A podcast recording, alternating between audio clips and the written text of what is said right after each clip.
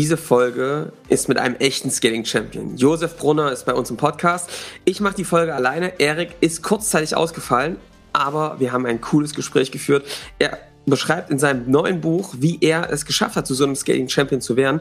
Von daher hört in diese Folge rein. Es sind ganz, ganz viele tolle Tipps dabei. Und jetzt geht's los. Und bitte nicht vergessen, Zettel und Stift rausholen. Jetzt wird's wirklich wichtig.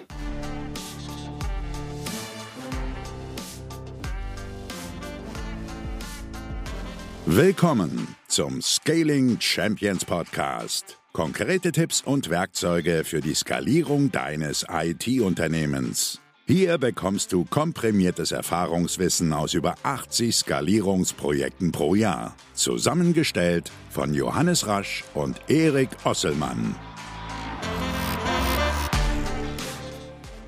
Herzlich willkommen zum Scaling Champions Podcast, auch von meiner Seite. Diesmal sage ich von meiner Seite, Erik ist verhindert, lässt aber sehr schön grüßen.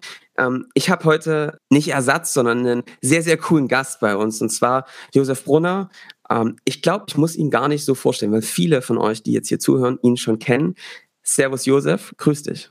Servus, hallo Johannes. Schön, dass sehr wir hier zusammenkommen. Ja, es gibt einen totalen tollen Anlass, nicht nur, dass wir dich gerne in den Podcast haben, ähm, weil du einfach viel zu erzählen hast, sondern dein Buch kommt raus, äh, Follow the Pain. Ähm, äh, ich habe es schon lesen dürfen und es ist wirklich äh, beeindruckend und hat mich inspiriert. Von daher, darüber wollen wir heute reden. Kurz zu dir, ähm, was ich wirklich spannend fand und was ja auch aus dem Buch rauskam, ist, du bist ja sehr früh durchgestartet. Mit 16 ging es irgendwie los, direkt ins Unternehmertum reingesprungen und ähm, hast dann ähm, diverse Companies aufgebaut, sie erfolgreich ähm, verkauft, äh, immer wieder verkauft. Das ist ja wirklich ein Muster. Ähm, groß gemacht, hochgebaut, ähm, verkauft. Ähm, jetzt ähm, zuletzt Relier, ähm, ja äh, wirklich also ein der absoluten Marktführer in dem Bereich ähm, aufgebaut. Und ähm, darüber wollen wir heute mal sprechen. Im B2B geht einfach bei dir die Post ab und ähm, darüber sollten wir uns heute mal austauschen. Was können denn B2B-Unternehmen ähm, in der Softwarebranche, in der IT-Branche tun, um ja, in solche Dimensionen vorzustoßen? Was kann man da lernen? Und ich möchte natürlich, wir wollen über das Buch reden, weil da gibt es ganz viele Gedanken drin, die wir teilen. Alle, die hier zuhören, wissen das. Von daher, Josef, ähm, freut es mich total. Und vielleicht starten wir einfach nochmal, dass du nochmal aus deiner Perspektive beschreibst, was waren denn so für dich jetzt ähm, in der Vergangenheit, so für dich eigentlich die prägenden Meilensteine, wo du sagst, die haben mich wirklich als Unternehmer geprägt. Die, auf die blicke ich zurück und sage, ey, da sind so die Momente gewesen, da habe ich viel gelernt, da ging es bei mir vorwärts oder auch mal runter ähm, und daraus habe ich was mitgenommen. Ja, mache ich gerne, Johannes. Ähm, und versuche das kurz zu halten, weil das natürlich, wenn Sie prägend sind, könnte ich natürlich da ewig drüber reden. Ja. Ähm, aber der Start war natürlich prägend, äh, weil der sehr jungfräulich war ja, und mhm. sehr unbedarft. Ähm, ich, hätte, ich weiß nicht, ob ich das so beschreiben würde wie du, dass ich durchgestartet bin. Ich habe mal gestartet. Ich glaube, mhm. das ist eine, eine bessere Formulierung. Also das Unbedarfte war, glaube ich, mein, mein erster äh, Impuls im Unternehmertum und was mir natürlich zum Unternehmertum gebracht hat. Ähm, da gehe ich grundsätzlich sehr, sehr ehrlich damit um, ist ähm, das, das Scheitern der geschäftlichen Aktivität meiner Eltern. Die waren mhm. äh, Handwerker, also Bäcker. Wir hatten eine, eine Bäckerei ähm, und wurden dann wegdisruptiert, wie man heute sagen würde, von den Backshops, ähm, die damals in den Supermärkten aufkamen. Dann äh, war es ziemlich dramatisch. Wir haben das Haus verloren und ein ziemlich einschneidender Moment. Und ähm, mein, meine Eltern haben wir damals und mein Papa haben sich damals noch 3000 Mark. Da siehst du schon, wie alt ich bin. Ja, ja. Ich, werde, ich, werde, ich werde 40 ähm, und ähm, haben wir 3000 Mark gegeben, mit denen ich dann gestartet bin. Ähm, mhm. Das war natürlich erstmal, das war sehr, sehr einschneidend. Ähm, aber erst in der Retrospektive habe ich erkannt, was das für ein tolles Geschenk damals war. Und ja, habe dann losgelegt, konnte dann mit 18 meinen Eltern ein neues Haus kaufen. Das war natürlich ein ganz tolles emotionales Event für mich mhm. und ist auch immer noch äh, etwas, das mich sehr, sehr erdet, äh, muss ich sagen, und, und sehr, sehr freut. Da wohnen sie heute noch drin in diesem Haus. Und dann, ähm, ja, die, glaube ich, ganz wichtig für mich waren die unterschiedlichen Mentoren, die ich dann getroffen habe. Und jeder dieser Men Mentoren, die ich da hatte, ähm, hatte einen ganz, ganz entscheidenden Einfluss auf mein Leben. Der, der erste war der, der Tom Noonan, den werden die, die wenigsten kennen. Ähm, der wurde mit Mitte 30 Milliardär, ist jetzt über 60. Damals war eine Milliarde noch mal mehr, als sie heute ist. Ähm, und der hat mich gelehrt, wie wichtig Firmenkultur ist und wie wichtig Vertrieb und Sales ist. Und das ist einer der Themen, auf die wir heute eingehen werden. Ja. Ähm, und das war, glaube ich, auch in all meinen Unternehmen immer der rote Faden, eine sehr, sehr starke Sales-Kultur zu haben. Dann der zweite war der John Chambers, ähm, der CEO von Cisco ähm, der mir das, das Thema der Werte noch mal mehr mitgegeben hat und der vor allem mein, in mein Investmentprofil für meine eigenen Investments sehr, sehr stark beeinflusst hat, weil der meinte, Josef, du hast in der Vergangenheit immer ein Problem erkannt, ein Produkt ähm, gebaut für dieses Problem und das dann versucht, über einen skalierenden äh, Sales-Kanal in den Markt zu bringen. Aber schau mehr auf Markttransformationen und wie sich tektonische Platten verschieben. Das ist ja auch etwas, was ich im Buch ja. versuche ähm, zu beschreiben. Und dann der letzte ähm, Mentor war der Henry Kravis, der Gründer von KKR, ähm, der ähm, mich unglaublich positiv beeinflusst hat. Ähm, einerseits, weil er so wahnsinnig bescheiden ist für das, dass er eigentlich eine eigene Asset-Klasse erfunden hat und die sehr, sehr erfolgreich besetzt hat, ähm, der mir aber auch nochmal für meine Private Equity Practice wirklich sehr, sehr viele wichtige Impulse gegeben hat. Und dann vielleicht der letzte Punkt, um hier nicht in den Monolog zu, äh, abzudriften, ähm, durch ähm, die unterschiedlichen Mentor-Tätigkeiten, die ich dann auch eingehen durfte, habe ich auch wahnsinnig viel gelernt. Und da gab es ein, zwei, ein, zwei Mentees, die, die auch mich signifikant verändert haben. Also so, so eine Mentorenschaft ist im Idealfall keine Einbahnstraße, ja. ähm, sondern es geht in beide Richtungen. Ich glaube, das waren so die entscheidenden Momente für mich. Und sag mal, womit beschäftigst du dich heute? Also was ist so dein, wie sieht dein Arbeitsalltag aus? Du bist gerade in Wien. Ähm, äh, das kann man auch dazu sagen. Wie, was tust du heutzutage? Was machst du? Wie sieht dein Arbeitsalltag aus? Ja, also ich stehe ähm, relativ früh auf. Ähm, mhm. Ich bin ein, ein, Early Bird. Ich mag das sehr, sehr gerne. Ähm, schlaf wenig. Ähm, allerdings ähm, würde ich gerne mehr schlafen. Also das gleich mal für, für alle da draußen. Ich, ich schlafe sehr, sehr wichtig. Und da gibt's äh, wahnsinnig viele und gute Bücher, die ich gelesen habe. Aber mir gelingt das leider nicht, weil mein Kopf immer rattert erwartet.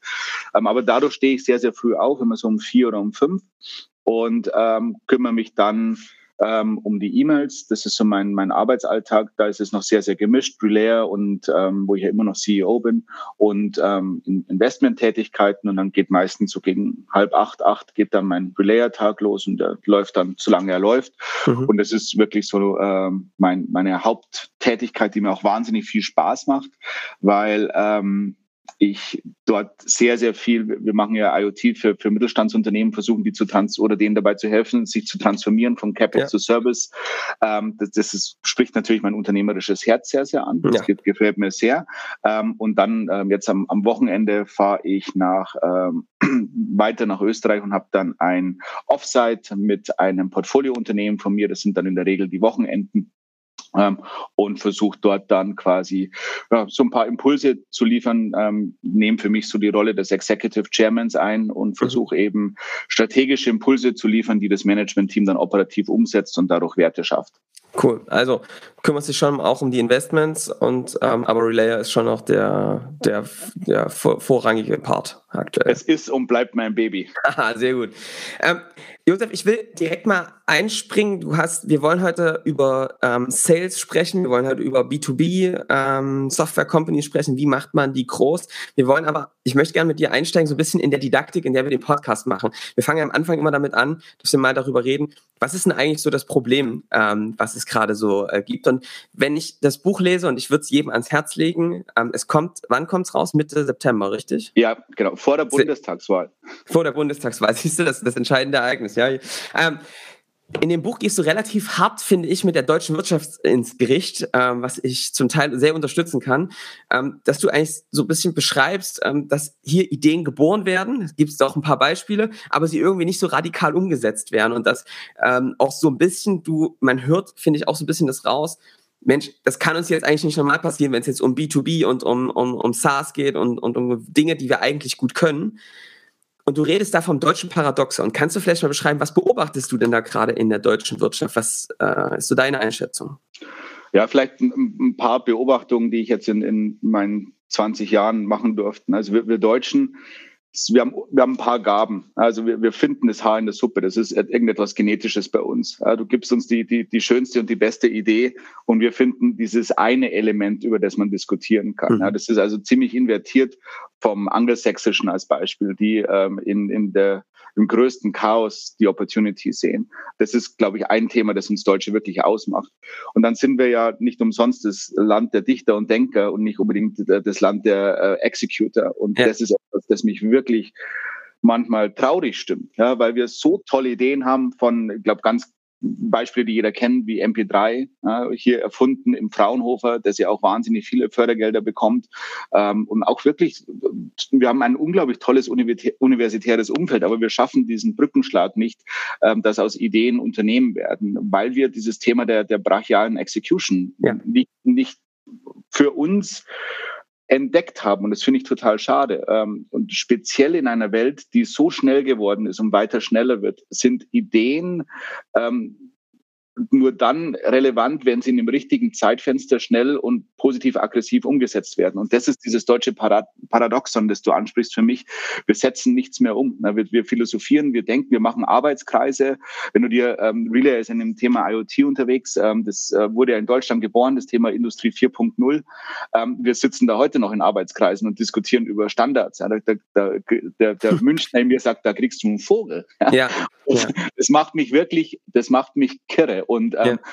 da wir im B2B-Umfeld und speziell bei der ähm, bei der Veränderung der Märkte, in denen unsere Hidden Champions aktiv sind, von denen wir ja 2000 haben. Wir haben ja 2000 globale Weltmarktführer, deren Märkte verändern sich. Und wenn wir auf diese Veränderung nicht ähm, entsprechend reagieren, bricht uns unser wirtschaftliches Rückgrat weg. Ja? ja. Das ist halt mal der Mittelstand und die, ähm, die kleineren Unternehmen. Ähm, und das quasi in Kombination mit einer zweiten tektonischen Platte, die sich verschiebt, ähm, weg von der fossilen Energieversorgung, wo wir auch stark betroffen sind, Automobilbranche als ein Beispiel, äh, könnten wir unseren gefühlten Wohlstand, der ja eigentlich kein wirklicher Wohlstand ist oder kein vermögensbasierter Wohlstand, sondern ein Cashflow-Wohlstand, wenn uns der wegbricht, dann werden wir ein ein extrem großes gesellschaftliches Problem haben. Das ist hm. etwas, das mich wirklich umtreibt. Äh, darüber sprechen wir gleich. Das, äh, da liegen wir sehr nah beieinander. Das wird jeder, der hier zuhört, ähm, äh, gleich merken. Die, was mich interessiert, wir haben ja diese Sackgasse der Woche. Was, mit, was mich wirklich interessiert ist, du hast jetzt so viele Unternehmen gesehen, ähm, sich auch selbst beobachtet. Was glaubst du denn, was ist bei vielen Unternehmern so das, die Sackgasse, in der viele drinne stecken, ähm, um wirklich diesen radikalen Schritt auch in die Richtung dieser Execution zum Beispiel zu gehen? Was glaubst du, was ist das? Bezogen auf das Gründertum oder bestehende Unternehmen? Du, beides ist interessant. Was beobachtest du bei Gründern, was beobachtest du bei bestehenden Unternehmen? Ja, vielleicht, wenn ich versuche, die äh, Schnitt, Schnittmengen zwischen den beiden zu finden, dann, dann würde ich es vielleicht ähm, in, in zwei Sätzen so beschreiben. Äh, der erste Satz ist, sowohl bestehende Unternehmen als auch neue Unternehmen kommen von unten nach oben. Das heißt, wir haben einen produktzentrischen Ansatz.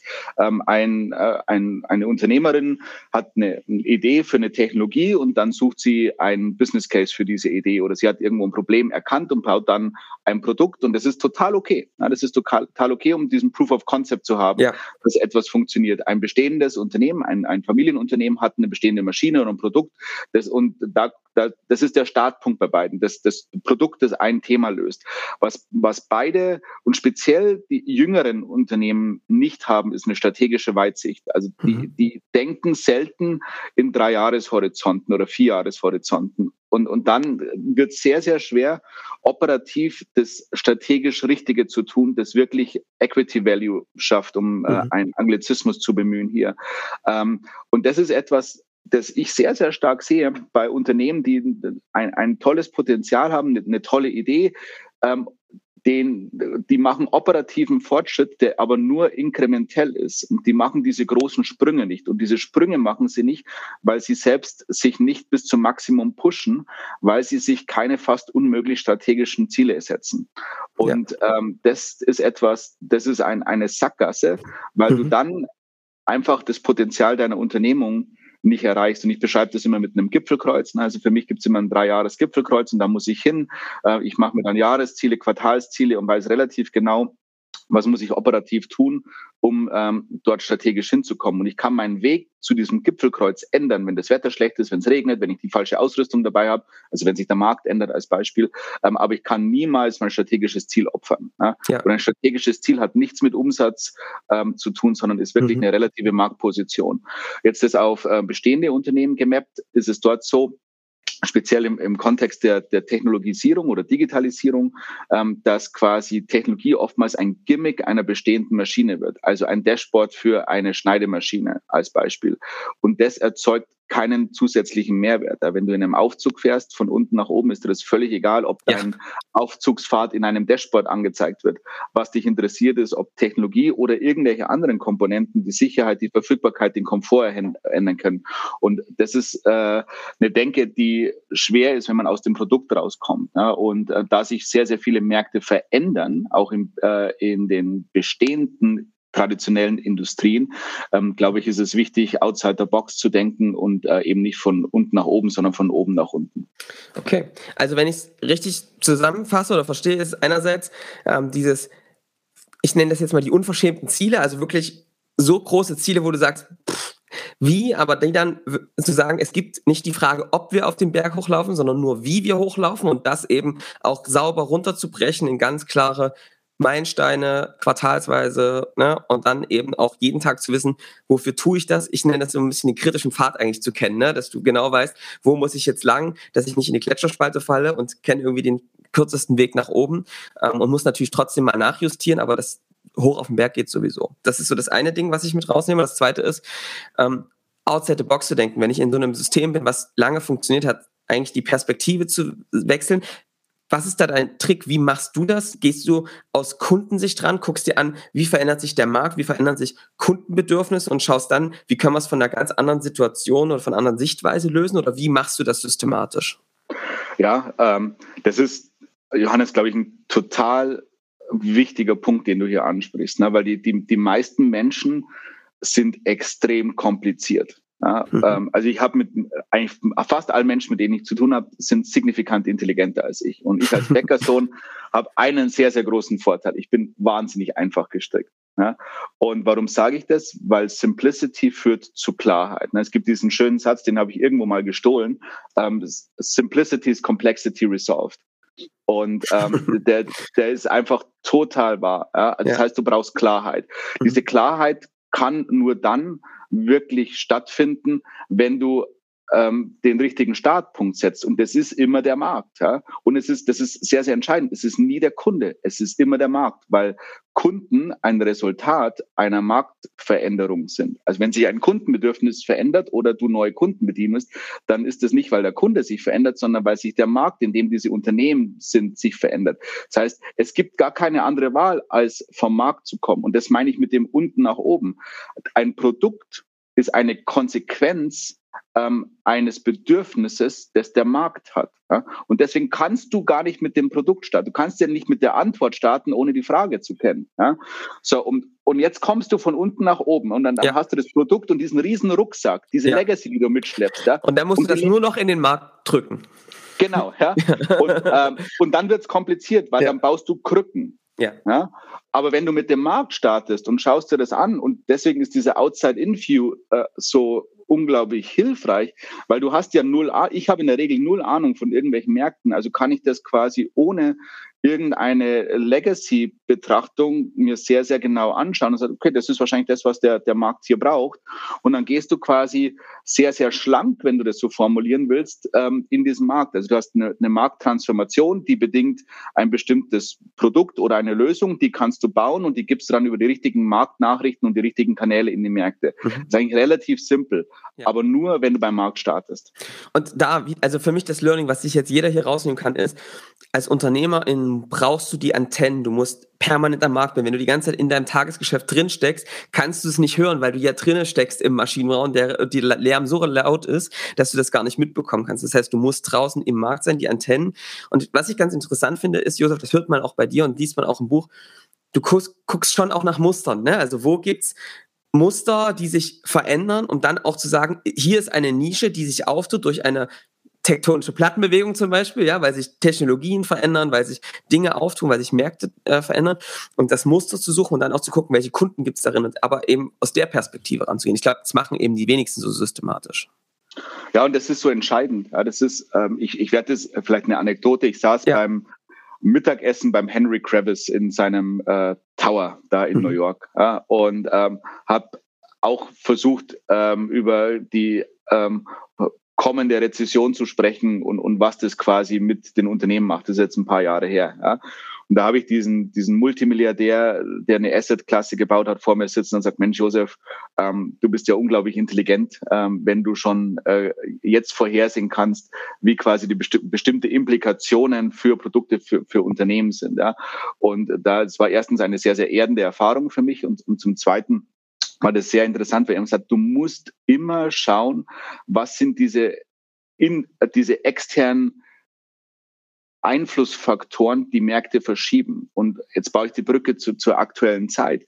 Wenn du dir heute anschaust, dann hast du, und ich glaube, das ist das erste Mal zumindest in, in meiner unternehmerischen ähm, Existenz, dass sich zwei tektonische Platten gleichzeitig verändern und ja. dadurch jeden Markt mindestens einmal ähm, komplett aufbrechen. Ähm, du hast das erste Mal ähm, ein, einen sehr, sehr starken Government-Einfluss ähm, auf die Wirtschaft. Ne? Also wie jeder, der sich mit diesem äh, im Volksmund nennen wir das Green New Deal ähm, der EU auseinandersetzen will, der sollte sich ein Programm anschauen, das heißt Fit uh, for 55. Ähm, das ist quasi, der, das sind die Gesetzestexte für den Green New Deal. Ja? Und was die im Endeffekt sagen, ist uh, Government Enforced Policy Changes, ne? sowohl in der Geldpolitik ähm, als auch in Carbon Taxes und so weiter. Und das wird jede Industrie signifikant verändern. Ne? Waste in, in egal welcher Ausprägung, wird in der Zukunft signifikant teurer werden und deswegen speziell ineffiziente Märkte, Beispiel der Bau, komplett umkrempeln. Und dann hast du Technologie und Technologie ähm, erlaubt dir, ähm, vertikale Integration zu betreiben. Das heißt, dass, dass du ähm, Winner-Takes-it-all-Elemente in verschiedenen speziellen Industrieelementen haben wirst, ja, und dass sich Fragmentierungen auflösen werden. Und diese zwei tektonischen Platten bedingen sich nicht gegenseitig, sondern die schaukeln sich auf. Ja. Und das ist, ähm, deswegen ist es so wichtig, von, auf diese äußeren Einflussfaktoren zu schauen dann zu verstehen, was bedeutet das für einen bestimmten Marktbau oder was auch immer das für ein Markt ist und dann mhm. sagen, okay, und jetzt habe ich diese Lösung. Und die kann nicht von innen kommen. Und vielleicht der letzte Punkt zu diesem Monolog.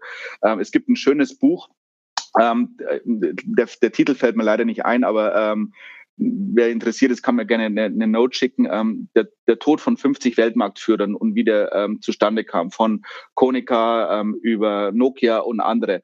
Und was äh, wir alle. Ist, das, ist das Jim Collins, sag mal? Ich weiß gar nicht. Ich, ich ja, habe leider nicht. Okay, Kopf, okay, okay, okay. Das, das reichen wir nach. Ja, aber was, Beschreibung. was total interessant ist, ist, ähm, dass es ziemlich evident ist und empirisch bewiesen, dass mhm. du, dass sich Märkte nie von innen heraus verändern und aufbrechen, sondern immer von außen aufgebrochen werden.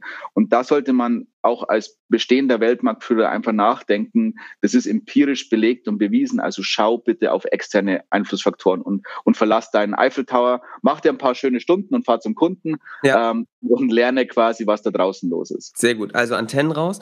Äh, Josef, und ich möchte jetzt eigentlich in diesem Gespräch mal abbiegen in der Richtung, die dieser Podcast eigentlich noch mehr ist, nämlich ein Blick nach vorne. Was können wir jetzt eigentlich tun aus der Situation? Ja, weil äh, natürlich ist das ein, das deutsche Paradoxon wird es geben. Ich erlebe aber auch, es gibt UnternehmerInnen, Szene, die deutlich mutiger werden. Es gibt ähm, auch durch, durch ein Überschwappen von vielen Informationen, da, da wird uns die Digitalisierung äh, total helfen, merke ich schon, dass es auch andere Perspektiven drauf gibt. Deswegen gibt es ja auch diesen Podcast.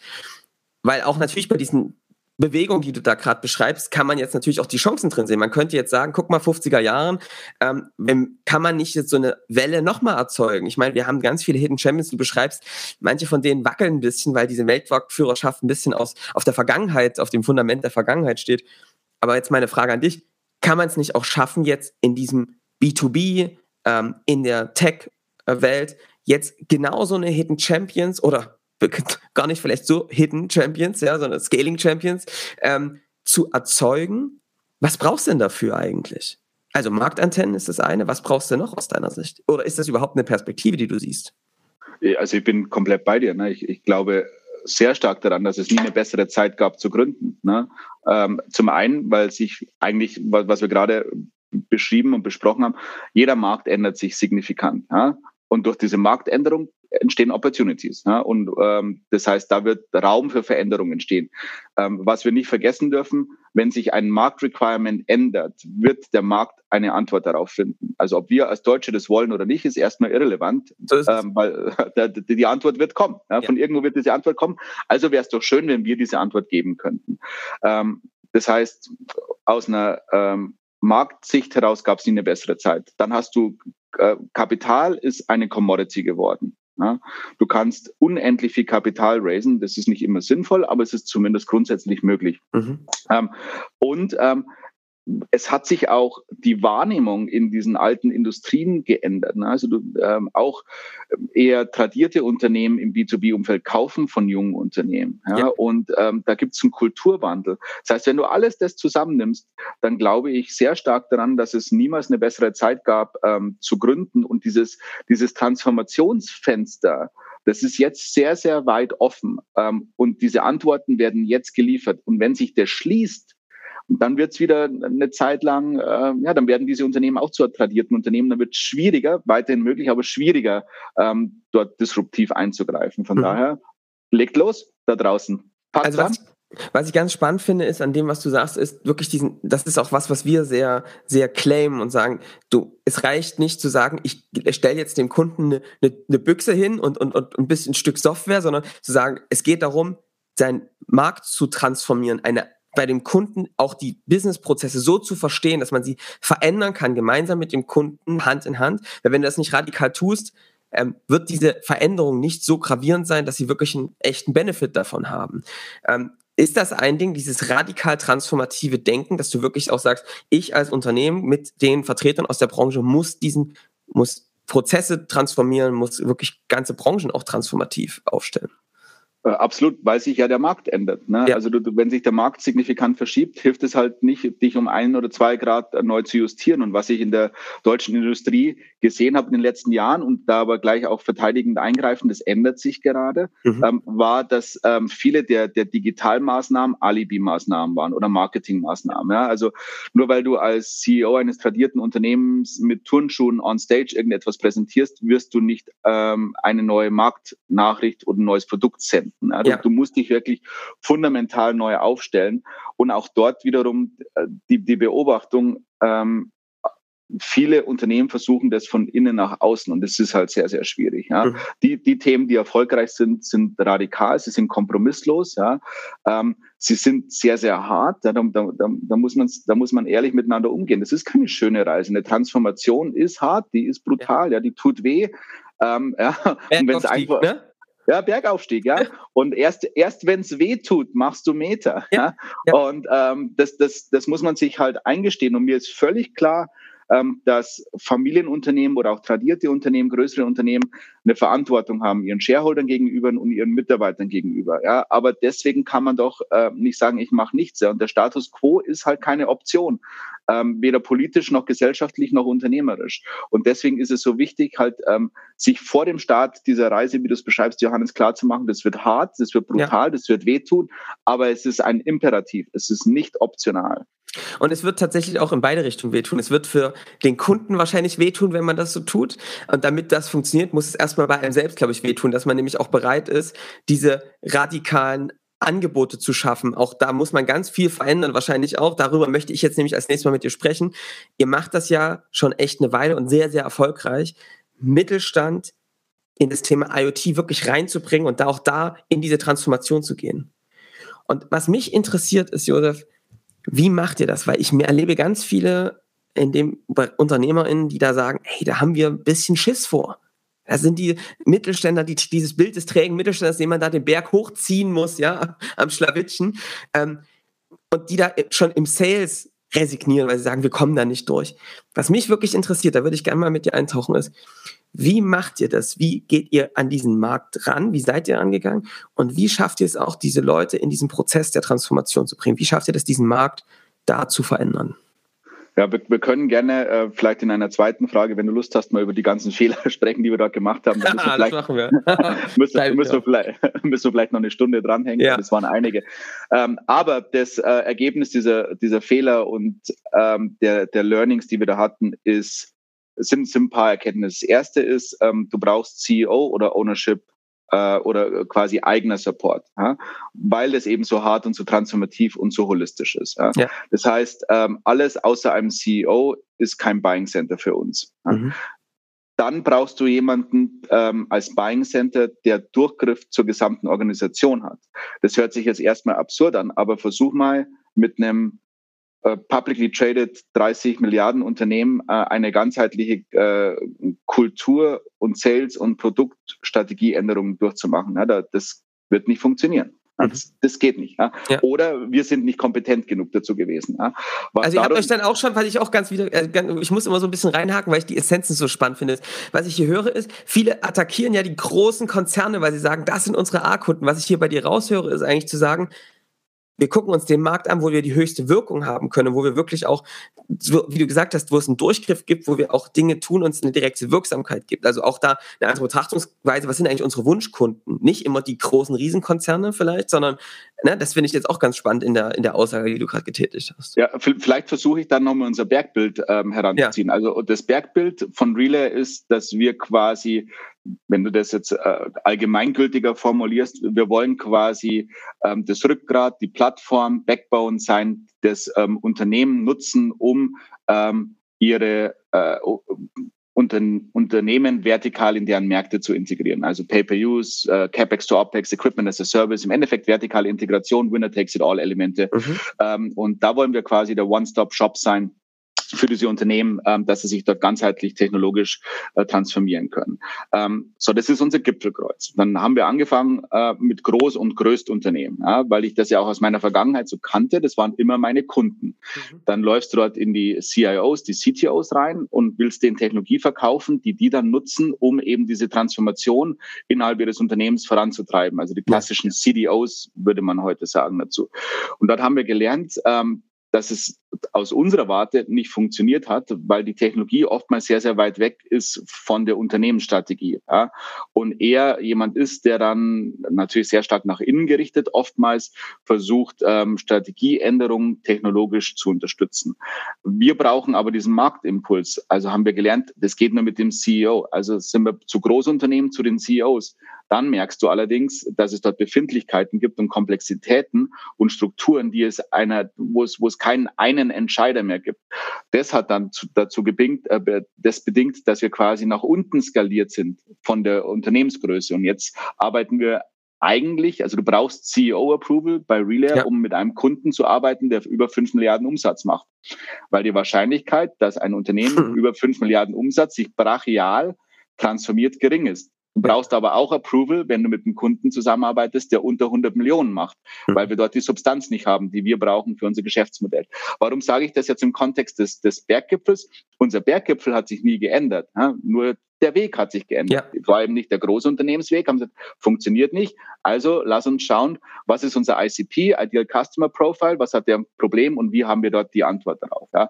Und so hat sich diese, diese äh, quasi das Operative hat sich verändert, das Strategische nicht. Sehr schön. Ey, gut, gut äh, beschrieben. Also wir sind, wir kommen zurück zum Learning. Das Learning war also, ihr braucht CEO-Commitment, die Durchgriff haben auf die Gesamtorganisation, deswegen eher auf diese Großunternehmen zu gehen und nicht, ne, also nicht die größten Unternehmen, sondern eher die wirklich in der perfekten Range liegen, also dieses perfekte Wunschkundenprofil rausgefunden.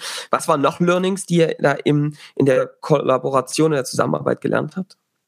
Ähm, dass das Wort Kunde sich ändert für unsere Kunden. Also wir machen immer im Endeffekt, wenn du Relay anschaust, machen wir B2B2B oder B2B2C, aber C mhm. sehr, sehr selten oder eigentlich fast gar nicht.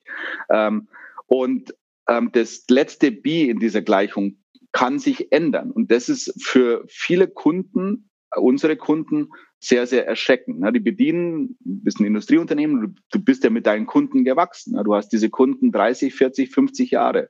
Und wenn du jetzt mit diesen Kunden in Dialoge trittst, dass sich Markttransformation, ähm, dass Markttransformation dazu führen, dass sich logischerweise Märkte ändern, kann es sein, dass sich dein Kunde ändert, weil das, was du als eigentliche Assets hast in deinem Unternehmen, wenn du das anders zusammensteckst wie Lego, kann es sein, dass du für andere Kundensegmente in anderen manchmal Komplementärmärkten eine wesentlich bessere Antwort hast.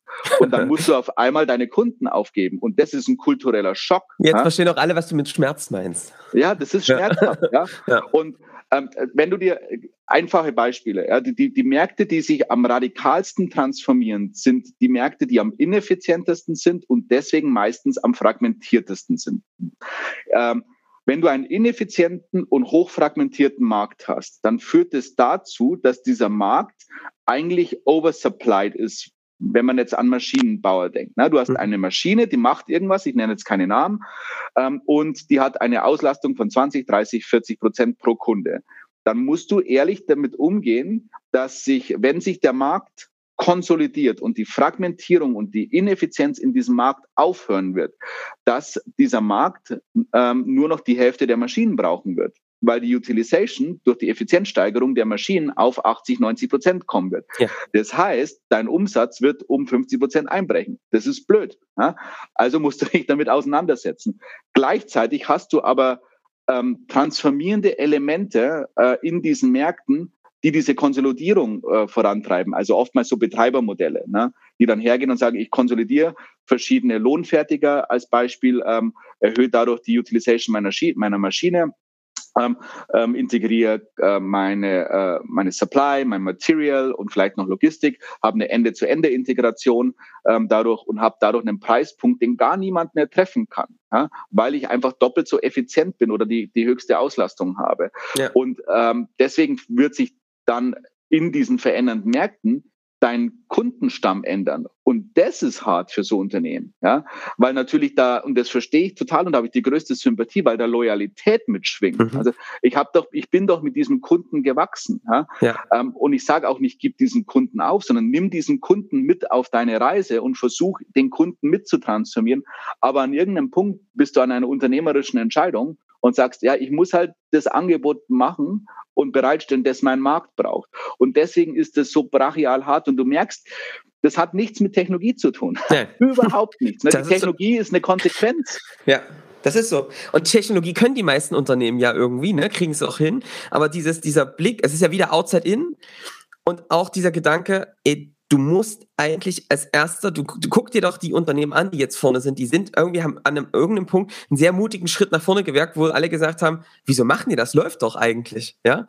Und das ist ja ganz verrückt. Ich finde das, ich gebe den Zuhörern hier meistens ein, einen Punkt mit, du musst ja nicht das Altgeschäft gleich komplett abstoßen. Ne? Also dieses Eins oder Null denken, das hilft, glaube ich, nicht. Also ich glaube aber, was hilft es zu sagen, diese Denke, wir haben ein bestehendes Geschäft, es läuft, es ist auch gut.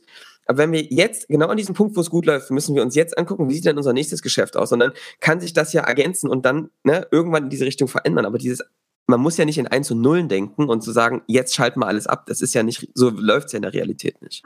Nein, also du, äh, vielleicht stimme ich dir zu und negiere das, was du gesagt hast, mhm. in einem Satz. Ähm, also ich stimme dir zu, dass ähm, du nicht das, was jetzt gut läuft, stoppen musst. Allerdings hilft es, wenn du in dein Unternehmen reinschaust und ähm, das versuchst, wie so ein, so ein Lego-Haus zu zerlegen und dir anschaust, welche werttragenden Assets habe ich in meinem Unternehmen? Habe ich einen tollen Brand, einen Balance Sheet? Mhm. Habe ich bestimmte Domain-Expertise? Habe ich einen Kundenzugang? Habe ich Patente? Und das solltest du auseinanderklamüsern. Und dann legst du diese Legos vor dir hin. Das ist der erste Schritt. Und ähm, dann schaust du in den Markt rein und sagst, okay, wie kann ich jetzt diese Legos anders zusammenbauen, dass ich ähm, eine noch bessere Antwort vielleicht für einen neuen Markt habe. Ja. Und dann kommst du zu einer Konsequenz. Und diese Konsequenz, und da negiere ich jetzt ein bisschen das, was du gesagt hast, die musst du konsequent umsetzen. Mhm. Weil wenn du deine Legos auseinanderbaust und neu zusammensteckst, hast du ein anderes Gebäude. Ja? ja? Und da darfst du keine Kompromisse machen. Du kannst nicht halb schwanger sein. Ja? Ah, also es ist so ein bisschen diese Mentalität auch, wenn du ähm, lernen willst zu schwimmen, musst du die Brücken abreißen, ähm, sonst wird es nie werden, sonst wirst du immer diesen bequemen Weg gehen. Und das, ja, du hast die Ressourcen auch nicht. Absolut. Also das, der, der Reed Hoffman, ähm, Gründer von LinkedIn, ja. ähm, hat das mal so schön formuliert. Ne? Unternehmertum ist wie von einer äh, Klippe zu springen und während du runterfliegst, dir ein Flugzeug zusammenzubauen. Ja. ja? und ähm, mit diesem Mindset musst du als, als Junggründerin oder als Bestandsunternehmen rangehen, ähm, weil die, die, mir hat es, ich mache so Fireside-Abende oftmals mit, mit DAX-Unternehmen und ähm, habe so werde oft gefragt, ja Mensch, wie, wie, wie funktioniert denn Unternehmertum? Ja? Und dann da kannst du natürlich äh, philo, äh, kannst du philosophisch werden, aber im Endeffekt auch dort ist es sehr, sehr einfach.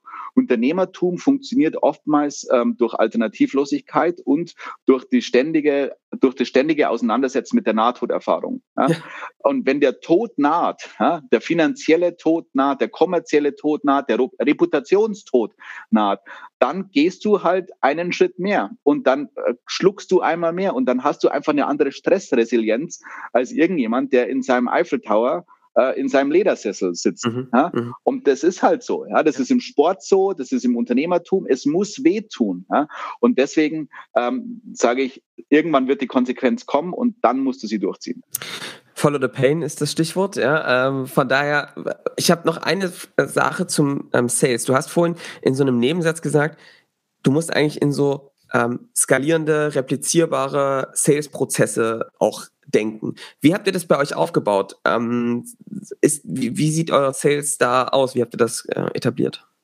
Ja, wir, haben, wir, wir setzen uns sehr, sehr stark auseinander mit unserem Sales-Prozess, weil es bei Relay der komplexeste ähm, Sales ist, den ich jemals gemacht habe, ja, weil er transformativ ist. Ja. Mhm. Alle anderen Unternehmen, die ich hatte, hatten ein Produkt, das eine Antwort auf ein Problem ist. Das ist super simpel. Ja? ja? Du hast ein Buying Center, du weißt, wie du Marketing streust, ähm, um quasi dieses Buying Center zu erreichen und, und optimierst deine Sales- und Marketingmaschine. Das ist, das ist, da können wir auch drüber reden, aber das ist vergleichsweise einfach. Ein transformativer Sale ist, ist sehr, sehr schwierig, ähm, weil es diese eine Problemformulierung nicht gibt. Ja, also das, äh, das, Unternehmen, das ich davor hatte, das ist Julex, das wurde von Cisco gekauft, das hatte, das hat Energy Management gemacht. Ne? Also die, die Value Proposition ist halt sound und crisp und solid und super simpel, weiß ganz genau, wen gehst du damit an äh, und mit welcher Nachricht und wie sieht der ROI aus. Ja. Wenn du Transformation verkaufst, ist das anders. Also musst du wesentlich mehr Aufwand in deinen Sales-Prozess stecken. Und wir haben quasi unterschiedliche Phasen zu unserer Hochzeit. Also wir haben dort eine Art Trichter gefahren, wenn du willst. Also wir haben den, den Markt uns angeschaut, sind sehr, sehr breit gekommen und haben einen hochkomplexen Sales-Prozess mit 300 Schritten gehabt. Ne? Von ähm, Hallo, ich bin Josef mhm. bis zum ähm, Schön, dass du Upsell und Cross-Sell machst, lieber Kunde. Ja. Ja? Ähm, mit 300 Schritten und haben dadurch sehr, sehr stark gelernt, wie, wie ticken unsere ähm, mittelständischen produzierenden Unternehmen, unsere Maschinenbauer. Und jetzt ist der da wir das verstanden haben, haben wir jetzt die neuralgischen Punkte rausgenommen und sagen, und auf das kommt es jetzt an. Und jetzt sind es drei, drei Sales-Schritte. Ja, ähm, und haben quasi nach dieser Erkenntnis auch unseren Vertrieb umgebaut, haben äh, im Endeffekt einen, nennen wir das mal einen transformativen Vertrieb, der ist hochkomplex. Ähm, Selling the Future, wenn du so willst. Ja. Ähm, dann haben wir aber mittlerweile das Unternehmen auch sehr, sehr stark produktisiert, um Produktantworten für die unter unterschiedlichen Phasen, die die meisten produzierenden mittelständischen ähm, Unternehmen brauchen, um sich zu transformieren, sind in Produkten. Das heißt, jetzt haben wir auch ein Product Sales. Ne? Wenn, wenn Märkte ähm, bisschen gereifter sind, kannst du auch schon Produkte ja, kaufen. Sehr gut, sehr gut. Äh, und dann haben wir ähm, ein Customer Success Team, Mhm. das quasi ständig schaut, dass der Kunde on track ist und dass wir als Unternehmen on track sind. Ja? Dass wir, es gibt so viel Distraction auf diesem Weg und Fokus ist für uns als Unternehmen sehr, sehr wichtig, allerdings auch für unsere Kunden sehr, sehr wichtig. Und, und diese Dreifaltigkeit, wenn du so willst, äh, führt dazu, dass wir relativ erfolgreich sind und den Erfolg messen wir logischerweise äh, Umsatz, EBITDA und so Themen, aber wir messen sie hauptsächlich und danach werden die Customer Success Manager bezahlt nach Time to Value. Mhm. Also wie lange dauert es, bis ein Kunde von uns Value sieht. Das hört sich erstmal aus einer B2B-Sicht vielleicht schwierig an, äh, wenn du so, ähm, wenn du so klassischen Product-Vertrieb hast. Aber wenn du transformativ verkaufst, musst du aufpassen, dass du sehr, sehr schnell ähm, von diesem Ex Excitement, das der Kunde am Anfang hat, in Real Deliverables kommst und ja. in, in, in Tangible, und ich, ich hau hier wieder die Anglizismen aus, das tut mir leid, also in, in wirklich greifbares und, und haptische Ergebnisse. Ja? ja? Und deswegen bezahlen wir unsere Feldressourcen nach Time to Value für den Kunden, wissen allerdings, dass der Time to Value, wenn du das intern übersetzt, Time to Revenue ist. Ja, ja, ja. ja. Also hier wieder krass dieses Thema Nutzen vor Gewinn. Ne? Ich muss dem Kunden einen hohen Nutzen stiften, dann wird der finanzielle Erfolg irgendwie auch ganz automatisch von alleine kommen. Ähm, das ist ja schon das Prinzip, das dahinter steckt. Ne? Äh, absolut. Und ich hatte letztes Mal, also ich bin ziemlich hart auf den Zahlen. Ja? Und ähm, hatte letztes Mal, habe dann so Feedback aus der Organisation bekommen, also äh, Josef, sind wir jetzt nur noch hier, um Geld zu verdienen. Ja? Also, oh, da habe ich mich ein bisschen vergaloppiert intern, ne, weil ähm, und habe das dann auch versucht richtig zu stellen, ähm, weil nur wenn du oder an, ich formuliere es andersrum, was ist denn die die eigentliche Währung deiner, die dir aufzeigt, dass du als Unternehmen eine Existenzberechtigung hast? Die ist Umsatz, weil nur wenn du Umsatz generierst, hast du einen Wert für die Kunden geschaffen, ja. Äh, für die sie bereit sind, Geld zu bezahlen. Also muss unterm Strich, wenn du deinen Purpose erfüllen willst und der Purpose relevant ist, das ist der entscheidende Punkt. Wenn der mhm. relevant ist, wird sich das in Zahlen widerspiegeln. Und ähm, deswegen schaue ich so stark auf diese Zahlen, ja, weil sie einfach die ultimative Ehrlichkeit sind. Ja? ja. Und wenn, wenn, wenn die kommen, dann weiß ich, okay, wir sind on track. Ähm, Allerdings, und da habe ich diesen Fehler intern gemacht, existieren wir als Unternehmen, um unsere Kunden relevant zu halten. Ja, das ist unser Purpose und nach, nach dem streben wir und nach dem leben wir. Aber der funktioniert nur, wenn ich meinen Maschinenraum füttern kann. Ja, und meinen Maschinenraum kann ich nur füttern, wenn wir diesen Purpose so erfüllen, dass wir relevant sind für die Kunden, weil sie dann dafür bezahlen und wir Umsatz haben. Und ja. das, das muss, muss einem klar sein. Und wenn du diese, ähm, diese Ende-zu-Ende-Betrachtung hinbekommst, ähm, dann wird vieles einfacher. Also, äh, das ist auch ein Punkt, den ich äh, nur unterstreichen kann.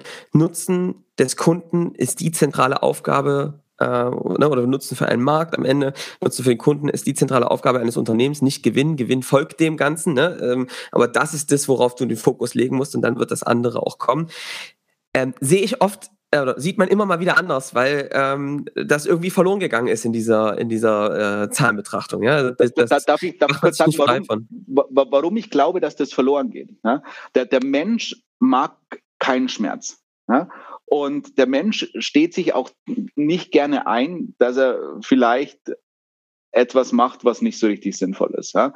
Wir gehen immer den einfachsten Weg. Mhm. Ja, als, äh, das, das, so sind wir als, äh, als Spezies eben gepolt. Und ähm, deswegen erlebe ich das sehr, sehr oft, wenn ich äh, Mentoring mache. Und das mache ich, einer der Gründe, warum ich ja das Buch schreibe, ist Mentoring ähm, zu skalieren, weil ich als Person leider nicht skaliere. Und weil mir das aber sehr, sehr wichtig ist. Und ein, ein Stand, also den ersten Fehler haben wir schon besprochen, die, das, das, die fehlende strategische Weitsicht und daraus das, das fehlende operative Ableiten der richtigen Schritte. Der zweite Fehler, den ich, den ich oftmals sehe, ist, dass man sich selbst anlügt.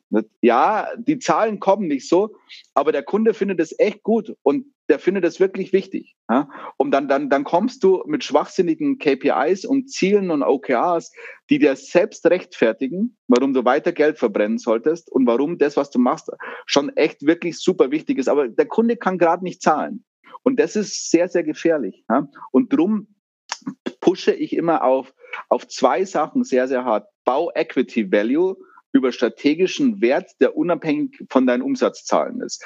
Ähm, also geh auf Marktführerschaft ähm, ja. und, und hab eine extrem signifikante, wichtige und relevante relative Marktposition in dem Markt, in dem du spielst. Und zweiter Punkt, ähm, schaue, dass sich diese Marktposition äh, in deinen Zahlen widerspiegelt. Weil nur wenn, wenn diese Symbiose gegeben ist, ähm, dann funktioniert dein, dein, dein, deine, äh, dein, deine Beziehung zwischen dem Strategischen und dem Operativen.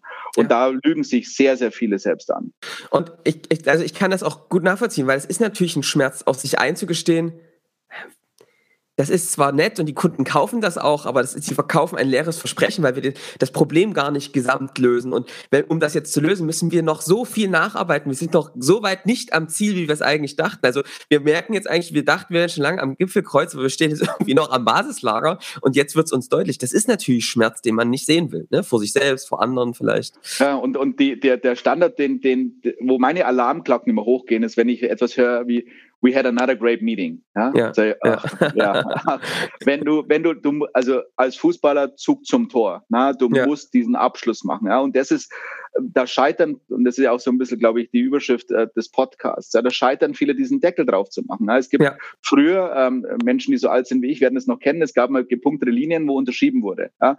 Und das ist das Einzige, was zählt. Ja. Alles andere, ähm, äh, wenn du wirklich an deinem Purpose glaubst als Unternehmen, was, was signifikant wichtig ist und was du tun solltest, ja, dann ähm, musst du dafür sorgen, dass du deinen Purpose erfüllen kannst. Ja. ja. Und den kannst du nur erfüllen, wenn du ein nachhaltiges Geschäftsmodell hast. Und das nachhaltige Geschäftsmodell wird sich in Zahlen zeigen oder eben nicht. Drum sei ehrlich, lüg dich nicht an. Sehr gut. Josef, ich möchte ähm, auch nochmal äh, Punkte aus dem Buch aufgreifen. Du hast nämlich, gibst in dem Buch ein paar ganz konkrete Tipps, was man jetzt tun kann, um in diese brachiale Execution zu kommen, so ein paar Werkzeuge. Kannst du, du musst ja nicht alles verraten. Ich, äh, das Ziel ist ja natürlich auch, dass ihr euch dieses Buch äh, kauft äh, und, und äh, es euch durchlest und es ist euch ein, ähm, also ein Werk äh, zu gut zu Müte führt, was ihr braucht, um unser, euer Unternehmen groß zu machen. Aber kannst du vielleicht mal so zwei, drei Tools nennen, die du auch in dem Buch beschreibst, wo du sagst, ey, die sind wirklich essentiell? Ja, der, die, das, das erste ist Klarheit. Mhm. Einfach, einfache Klarheit zu haben. Klarheit in allen Bereichen. Äh, wer bin ich? Was kann ich? wenn ich in Mentoring bin, äh, wird mir die Frage gestellt, was soll ich hier tun? Das ist immer die völlig falsche Frage. Ähm, die, die, als Mentor versuche ich den Leuten Impulse zu geben, ähm, damit sie sich selbst ähm, die richtigen Fragen stellen und daraus die richtige Antwort bekommen. Dazu musst du allerdings wissen, wer bist du als Gründerin? Ja, bin ich ähm, jemand, der ähm, eher auf der Produktseite zu Hause ist? Bin ich jemand, der auf der Sales-Seite zu Hause ist? Weil dann kannst du, nur dann kannst du dein Team wirklich komplementieren. Also Klarheit grundsätzlich äh, und ein vernünftiges Team. Ähm, erstes großes Werkzeug. Zweites großes Werkzeug äh, geht jetzt auf das Teamthema ein. Such dir die richtigen Investoren. Ja, mach Due Diligence für deine Investoren, für deine Business Angel. Ähm, die, und ich verstehe, wie schwierig das ist, wenn du konstant pleite bist, äh, zu sagen, ja, aber der gibt mir jetzt irgendwie 100.000, 200.000, wie, wie, viel es auch immer ist, und dann Nein zu sagen, weil derjenige nicht passt äh, oder diejenige nicht passt. Das ist aber essentiell wichtig, weil wenn du den ersten Idioten drin hast, ähm, dann hast du schon deinen ersten Sargnagel in dein Unternehmen geschlagen. Du brauchst mhm. jemanden, der wertetechnisch zu dir passt. Du brauchst jemanden, der ähm, mit dir segelt, wenn das Wetter rau wird. Ja, und das passiert immer. Es läuft nie so, wie man sich das vorstellt. Und du willst Leute an deiner Seite haben, ähm, die dich unterstützen ähm, und die bei dir sind. Also das Wertesystem, der Wertekompass deiner Erstinvestoren ist signifikant wichtig. Mhm. Ähm, das nächste Thema ähm, ist etwas, das ich beschreibe als finde dein eigenes Kung Fu. Ich, ich lese so oft, wie ähm, Unternehmer XY hat das so und so gemacht. Das ist aber schwierig, ähm, sich diese Beispiele anzuschauen, weil zum ersten ist man als Mensch immer unterschiedlich zu, zu anderen Menschen. Ne? Das heißt, man selbst sollte vielleicht in, ein, in derselben Situation anders reagieren. Und der zweite Punkt ist, Entscheidungen äh, sind immer getroffen im Kontext ähm, des Problems. Und dein Problem wird einen anderen Kontext haben, weil du als Unternehmer anders bist, weil dein Unternehmen anders ist, weil der Markt anders ist. Also finde dein eigenes Kung Fu ist ein, ein sehr, sehr wichtiges ähm, anderes Beispiel. Mhm. Ähm, und ähm, so gibt es eigentlich relativ viele kleine Tipps, ähm, die man nutzen kann, um, um, um, um diese Klarheit zu bekommen, diese Einfachheit, über die wir gesprochen haben, und dann diese ständige Justieren ähm, des Operativen, ohne das Strategische aufzugeben, sind eigentlich die Themen, die mir immer sehr, sehr geholfen haben, Johannes. Also ich fasse mal zusammen, Klarheit, ähm, wer bin ich, was ist mein Gipfelkreuz, ja? Und auch eine, weißt du, was ich bei dir raushöre, ist diese Kompromisslosigkeit. Im totalen positiven gemeint. Das ist bestimmt auch manchmal hart, ne? Weil wenn es dann um Detailentscheidungen geht, das, ähm, ne? aber diese Kompromisslosigkeit zu sagen, ich gehe da hoch und es ist nicht mehr die Frage, ob ich das mache, sondern nur noch, was ist der beste Weg für mich. Ähm, das höre ich total raus, liest man auch in dem Buch äh, sehr klar raus.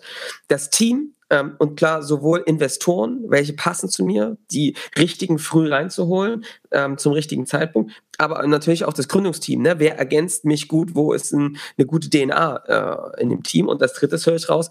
Kung Fu, ne? Also wie ist meine DNA? Wie, wie gehe ich ran? Was sind eigentlich die, auch vielleicht die inneren Dämonen, gegen die ich immer kämpfen muss? Ich, ich höre so ein bisschen auch dieses Thema, deswegen Follow the Pain ist cool, ja. Also zu sagen, ey, es ist meine Aufgabe, durch meinen Schmerz zu gehen. Wenn ich das tue, kann es die ganze Organisation als Unternehmerin, ist das meine Aufgabe. Ja, wenn ich da noch zwei Punkte ergänzen darf, weil äh, die, die, ähm, weil du merkst ja, ich habe einfach Passion für das. Ja. Äh, im ersten ist das Thema mit den Dämonen. Ja, ich hatte, ähm, ähm, ich hatte ein, ein, äh, ein Mentoring-Gespräch am Sonntag und da ging es darum, ähm, den Schmerz und die Dämonen als Freunde zu akzeptieren und sagen, ähm, es ist etwas, das mich entweder treibt oder das mich im Idealfall zieht. Ja? Also akzeptiere diesen Schmerz und es ist nicht negativ, ja? auch wenn, die, wenn man das jetzt in eine, in eine negative Formulierung packen könnte. Das ist, mein Schmerz ist mein Freund, ja? der, der treibt mich weiter ja? und ich möchte den nicht missen, ja? weil der, ähm, ich habe ich hab so wenig Fähigkeiten, aber eine, die ich habe, ist, der Bayer sagt, ich bin zäh und ich stehe halt einfach wieder auf. Und das, ich bin so ein riesen Rocky-Fan. Ja? Du kannst die ganze Zeit auf mich draufschlagen, aber meine Fähigkeit ist, ich stehe einfach ganz stupide wieder auf. Ja? ja. Und irgendwann gibt die Realität auf. Und die meisten Gründerinnen da draußen äh, geben zehn Meter vor der Ziellinie auf, weil es hart ist. Und das ist genau die, die Strecke, bei der sich die Streu vom Weizen trennt. Ja. Also steh auf diese Resilienz und akzeptiere deinen Schmerz und deine Dämonen als deine Freunde, ja? mhm. ähm, weil die machen dich stärker. Und dann das andere Thema, jetzt ein bisschen freundlicher und ein bisschen heller formuliert, ähm, das Board ist extrem wichtig im Kontext des Teams, das du angesprochen hast. Viele ähm, Aufsichtsräte oder Beiräte oder Boards, die ich sehe, sind ausschließlich Reporting-Foren. Und da, da, da sage ich, das ist ein absolutes No-Go. Dein Board muss so konstituiert sein, dass es dich nach oben zieht, dass es dir hilft bei wichtigen operativen Entscheidungen und dass es dich on track hält auf deiner strategischen Reise. Was ich für meine Board-Meetings ähm, beschlossen habe, für, für, für mein Portfolio ist, ähm, wir sprechen über ausschließlich Negatives. Ich will, will nicht hören, was gut läuft. Ich will quasi ähm, die Probleme so formuliert wissen, dass wir mit dem schlimmsten Problem beginnen für das Unternehmen und dann über die erste Mitigation sprechen, das zweite und das dritte. Weil ich will, dass die Unternehmen diesen, diesen ständigen Stretch, dieses, dieses, diese, diese großen, großen Innovations-, Sales- oder strategische Wertsteigerungssprünge, die machst du nicht, wenn du dich selbst beweihräucherst. Mensch, ja, es ist echt ein harter Markt und Covid ist schlimm und die Mitarbeiter fühlen sich nicht wohl, aber wir haben trotzdem irgendwie unsere Zahlen gemacht und bla bla. Nein, ja. auf die schlimmen Sachen, die verbessern. Und wenn du dort ehrlich bist und ein Board hast, das, das diesen Dialog mit dir führt, dich unterstützt, dir den Stress äh, weghält, dir einfach dabei hilft, deine Reise erfolgreich zu bestreiten, dich schneller zum Gipfelkreuz bringt, dann hast du ein gutes Board. Und darauf unbedingt achten. Sehr cool. Josef, äh, großartiger äh, Punkt. Ähm, das Board äh, und, und die inneren Dämonen. Ähm, ich habe noch eine ähm, Frage zum Buch. Was, ich glaube, wenn man so ein Buch schreibt, das ist ja schon so ein Prozess, der meditativ ist. Ich glaube, man, also das wäre jetzt meine Frage an dich. Man lernt doch unglaublich viel bei dem Buch, wahrscheinlich auch über sich und geht in die Reflexion. Was sind denn da für dich so die Learnings, wo du sagst, ey, das sind irgendwie Punkte dabei gewesen, die habe ich vorher vielleicht noch gar nicht so gesehen oder durchs Schreiben des Buchs sind die mir erst bewusst geworden? Ja, Johannes, das stimmt. Also ich habe das im, im Nachhinein mal als, ähm, als Therapiesession beschrieben, das Buch. ist, äh, ähm, und ähm, ich habe ja das Buch nur deswegen geschrieben, ähm, weil ich in der Hochphase äh, von Covid nicht mehr wandern konnte. Und ich wandere mhm. jeden Sonntag. Das ist meine Meditation. Ja? Und ähm, da kommen ja kreative Ideen und ähm, das ist sehr, sehr wichtig für mich. So, dann konnte ich das nicht mehr machen. Also, was mache ich jetzt sonntags? Und dann habe ich angefangen, dieses, dieses Buch zu schreiben. Und ähm, so ein bisschen auch getriggert. Ich habe ein paar Artikel für unterschiedliche Zeitschriften geschrieben und habe äh, da immer Feedback bekommen, schreibt doch mal ein Buch, schreibt doch mal ein Buch. Also dann schreibe ich jetzt mal ein Buch. Und genauso bin ich da rangegangen. Ich habe mein hab Word aufgemacht und habe mal losgehackt. Mhm. Und äh, das Buch könnte man, wenn man es jetzt so formuliert, als 80-20 Buch äh, beschreiben. Ich habe da nicht auf Perfektion, sondern auf Completion geachtet. Und ähm, als Therapiesession für mich war das total interessant, weil ich mich besser verstanden habe, wie ich als, als Mensch ticke. Zum einen mein Wertesystem und bin wahrscheinlich jetzt nach dem Schreiben des Buchs noch brachialer ähm, und kompromissloser mit meinem Wertesystem. Also mhm. so, ich da, ich habe einfach keine Lust mehr, Sachen zu machen, die meinem Wertesystem widersprechen und habe dort auch eine, ja, fast eine Allergie gegen dieses ganze, diese, diese Gründerblase ja, und dieses Schönwettersegeln und alles ist toll und alles ist romantisch und ähm, nein, es ist hart, brutal und brachial und wenn wir mhm. da die falsche Nachricht senden, dann ähm, führt es dazu, dass Menschen, die toll sind, extrem werthaftig, aber nicht konstituiert sind, um Gründerinnen zu, sind, äh, zu sein, auf den falschen Weg geschickt werden. Das finde ich nicht gut. Das ist wie Leute mit Flipflops auf Mount Everest schicken, oder? Genau, ja, das, das geht die ersten zehn Meter. Ja. ja. aber wird dann halt, äh, je weiter du nach oben kommst, desto schwieriger ist es. Und das ist, ja. das ist fahrlässig. Ja. Ähm, und gleichzeitig habe ich aber dadurch auch so verstanden, was denn die, dass ich, ich bin natürlich unglaublich vom, vom Glück geküsst worden in meinem Leben, weiß aber auch, dass ähm, ich selbst mich als Mensch so verändert habe auf dieser Reise, dass ich gut weiß, was macht mich aus und was sind denn die Erfolgsfaktoren für mich gewesen. Und auf die kann ich mich jetzt mehr konzentrieren. Ähm, und das waren schon sehr, sehr einleuchtende Momente. Und was meine größte Frage bei dem Buch war, was ist der Purpose von dem Buch? Warum schreibe ich das? Ähm, und es war wirklich Inspiration und, und mein Ziel ist, dass es irgendwo da draußen ähm, eine oder einen gibt, der das liest und sagt, okay, ich mache das. Ähm, das ist meins und ein, ein nachhaltiges äh, Unternehmen schafft. Das, dann, dann war dieses Buch erfolgreich. Ähm, ist, für, für mich ist es ja auch ein Non-Profit-Projekt. Und das zweite Thema, ähm, beim, beim Schreiben des Buches, wo ich mir wirklich unsicher war, war, wie, wie persönlich sollte es werden, weil ich nicht wollte, ähm, dass es ein Buch über mich ist, sondern ein Buch über Unternehmertum ähm, und ich quasi ein, Ex, äh, ein Exempel bin für Unternehmertum. Nicht das Exempel und definitiv kein Prime-Exempel, sondern einfach nur ähm, sehr, sehr authentisch beschrieben, wie diese unternehmerische Reise in meinem Kontext, in meinem Universum aussah.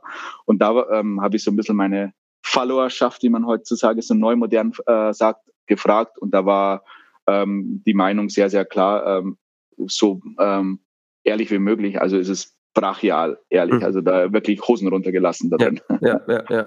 Ähm, Josef, ich könnte noch Stunden mit dir quatschen, was sehr interessant ist. Wir können in ein paar Themen noch eintauchen. Ich, wir sollten noch über Fehler sprechen, die man gemacht hat. Wir haben ähm, auch noch so ein paar Themen, was du hast mal, du hast eine, beschreibst eine Szene sehr schön, äh, wie du mit Obama zusammensaßt und du ihn gefragt hast, wie, was ist eigentlich ihre Perspektive für die, äh, für die Zukunft von diesen, von den Ländern, ne? Wie, wie kann man der Wirtschaft und ähm, Staat gut zusammenbringen? Die Fragen würde ich dir gerne stellen. Wir, müssen ein bisschen auf die Zeit achten. Das machen, hören wir vielleicht nochmal nach, ja? Ich habe noch eine letzte Frage, die mich brennend interessiert. Du hast wirklich finde ich, gut beschrieben, was dich echt damals motiviert hat, loszurennen, ähm, die Geschichte mit deinen Eltern und was du da erlebt hast, auch dieser Antrieb, diesen Klassenabstieg nicht zu erleben oder sich wieder zurückzukämpfen, dass das so eine ganz innere Motivation war. Jetzt habe ich so das Gefühl, wenn ich dich so erlebe, so irgendwie der Kühlschrank ist voll, muss ich jetzt keine größeren Sorgen machen. Was treibt dich denn jetzt um? Also ich meine, du bist an dem Punkt, wo viele wahrscheinlich sagen würden, ey, dann muss doch hier ne, das Leben äh, grandios sein, überall nur noch Zeit, man weiß gar nicht, was man machen muss. Was steht bei dir als nächstes an? Also was ist so das Ding, wo du jetzt sagst, das passiert bei mir als nächstes, darauf habe ich Bock? Das äh, ist eine, auch eine, eine, sehr, sehr relevante Frage für mich. Ähm, und ähm, ich bin immer noch sehr, sehr getrieben. Ja, und ich, ich habe immer noch meinen Schmerz und akzeptiere den auch. Und ähm, ich, ähm, I'm, I'm not done yet. ich, ich, ich, will da, ich will weitermachen. Ich habe ähm, bei den Sachen, die ich mache, unglaublich viel Freude. Ich finde Relay ein tolles Unternehmen und es wird für immer mein, mein Baby bleiben. Und es, ich will, ähm, dass diese Marktführerschaft ausgebaut wird, dass, dass, wir, dass dieses Unternehmen bleibt. Ähm, aber ich will auch ähm, die, die Lernerfahrungen, die ich gemacht habe, weitergeben, um, um, um Unternehmen mit, mit nachhaltigem ähm, Erfolg ähm, voranzubringen. Ja? Und ich, ich möchte einfach da mein, meinen Beitrag zum, ja, zum, zum wirtschaftlichen Erfolg des, des Landes auch ein bisschen beitragen, auch wenn es jetzt vermessen klingt. Aber ich schaue ich schau mich da um und, und sehe so viele Herausforderungen. Ne? Und du hast jetzt äh, so Gespräche mit Obama oder sowas angesprochen. wenn ich mit, mit so Leuten spreche, ist es, ist es total interessant, weil du merkst, wie wichtig die Wirtschaft ist, um ähm, die Gesellschaft zusammenzuhalten. Ne? Ich ja. beschäftige mich mit den Themen unglaublich stark. Auch was ist der Kleber, der die Gesellschaft zusammenhängt? Ne? Und auch sehr, sehr selbstkritisch zu dem vollen Kühlschrank. Ne? wir haben natürlich eine Schere, ähm, die viel zu weit auseinandergegangen ist. Ja? Und ähm, wir, wir müssen schauen, dass unser gesellschaftlicher Kit nicht zerreißt, ähm, dass wir aber gleichzeitig äh, positive Impulse setzen und, und, und ein wirkliches gesellschaftliches Zielbild auch wieder ähm, mhm. haben. Ja? Also wir, wir, wir, wir, wir eiern rum und jetzt, wenn du das Unternehmerische aufs Politische übersetzt, na, alles ist operativ und es ist Schwachsinnsmarketing und kein Zielbild, auf das wir hinarbeiten. Ah, Bundestagswahl, nein, nein, beides Bundestagswahl, man muss sagen, eines kann man wirklich feststellen, also das Zielbild für unsere Gesellschaft muss wahrscheinlich aus einer anderen Richtung kommen. Ja, und, und da auch der Appell an alle da draußen, ja, wir haben alle eine Verantwortung. Und je erfolgreicher wir sind und je mehr Glück wir im Leben bekommen haben, desto mehr Verantwortung haben wir. Wir können, wir müssen uns ja nicht politisch engagieren, aber wir wachen jeden Tag auf und haben 18, 19 Stunden an Produktivität. Und die sollten wir so einsetzen, dass wir mehr in die Gesellschaft geben, als wir rausnehmen. Und ähm, das ist etwas, das, das mich antreibt, ohne da selbstlos zu sein. Also jetzt da nicht falsch verstehen, das ist nicht altruistisch, ähm, weil dadurch Werte auch entstehen. Aber das ist etwas, das mir wirklich wichtig ist. Cool. Also, es geht so ein bisschen um wahrscheinlich die richtigen Unternehmen gründen. Ne? Ich glaube, gerade in diesem, das machst du ja auch schon, Tech, ähm, Environment-Thema ist ja viel Musik drin, die, glaube ich, unsere Zukunft sehr entscheidend beeinträchtigen wird. Ähm, aber auch so, Mentoring für andere gesellschaftliches Bild weiterentwickeln. Genau. Ja, ja cool. ich mache weiter. Sehr gut. Josef, ähm, Vielen, vielen Dank. Ähm, es hat mir sehr viel Spaß gemacht, mit dir zu schnacken und ähm, hier äh, in die Tiefe zu tauchen. Klasse, mir hat es auch viel Freude bereitet und vielleicht sprechen wir ja nochmal in der Zukunft. Würde mich sehr freuen. sehr schön. Bis dahin. Bye, bye. Klasse. Ciao. Danke dir, Johannes. Ciao. Ganz kurz nochmal, Johannes, ich melde mich hier nochmal. Ich war ja jetzt gerade nicht da, ich war ja verhindert, was da passiert ist, nächste Woche mehr dazu. Aber ich habe die Folge jetzt gehört und ich muss ja sagen, ich bin ein bisschen begeistert. Also der Josef, ich bin ein bisschen traurig, dass ich ihn nicht kennengelernt habe. Genialer Gast. Ich habe dich auch vermisst, Erik. Du hättest wieder mal ein paar coole Fragen reinstellen können, aber ich glaube, das ist genau das, wovon wir sprechen, wenn wir meinen, Skalierung, rein in die Execution, es wirklich durchziehen. Ich fände Josef hat es einfach cool auf den Punkt gebracht. Von daher guckt euch das an, schaut euch das Buch an. Ich kann das wirklich nur empfehlen, hat mir sehr viel Spaß gemacht. Und ich glaube, man hat ja in der Folge gemerkt, da gibt es noch richtig, richtig, richtig viel Gesprächspotenzial und es wurde ja so ein bisschen angeteasert. Wir möchten von euch mal etwas wissen. Was haltet ihr davon, wenn wir eine kleine Serie mit dem Josef zusammen machen, wie man so zu so einem Scaling Champion wird? Wie hat er die einzelnen Etappen gemeistert? Was war wichtig? Was hat er gelernt? Welche Werte sind wichtig? Welches Mindset ist wichtig? Und so eine kleine Serie zu machen, gar nicht vielleicht an unserem Haupttag, dem Donnerstag, sondern eine kleine Zusatzserie, die immer Dienstag kommt kommt, was weiß ich, vier, fünf, sechs, sieben, acht Folgen. Lasst uns mal wissen, wie ihr das findet. Schreibt gerne in die Kommentare, schreibt es uns per Nachricht. Einfach, vielleicht machen wir eine kleine Umfrage bei LinkedIn. Sagt uns Bescheid. Wir freuen uns auf eure Reaktion. Und jetzt wirklich, tschüss. Ciao, ciao.